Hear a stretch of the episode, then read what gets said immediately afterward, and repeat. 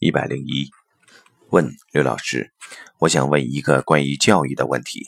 因为教育是决定人类未来的，人类的知识浩如烟海，一个人穷其一生都学不完。不要让我们的孩子沦为知识的搬运工和奴隶。如何用您传递的思想指导孩子的教育呢？作为家长，要不断成长，追求内在圆满的智慧，保留孩子活在当下的能力不被破坏。学多少知识不重要，可以这样理解吗？答。关于教育的问题，首先我们要承认，孩子带着他与生俱来的高维智慧。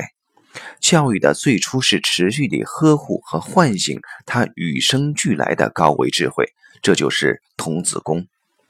我们能不能在初期保护好孩子的童子功？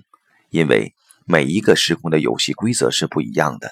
在我们现在这个时空里面，要让孩子学会这个时空的游戏规则和驾驭工具的方法，这个相当于内功和兵器。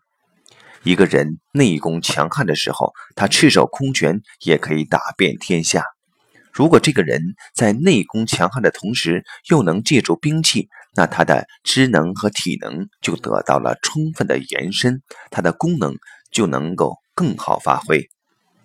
所以，他的内功，也就是他内在的智慧和现有的游戏规则结合、驾驭工具的方法，是我们设计教育的关键点。我们现代教育能把这两点完整地融合的话，对孩子的教育是有帮助的。持续唤醒智慧，并能够让他自在地活在当下，在当下呈现意识能量和物质能量高度的和谐。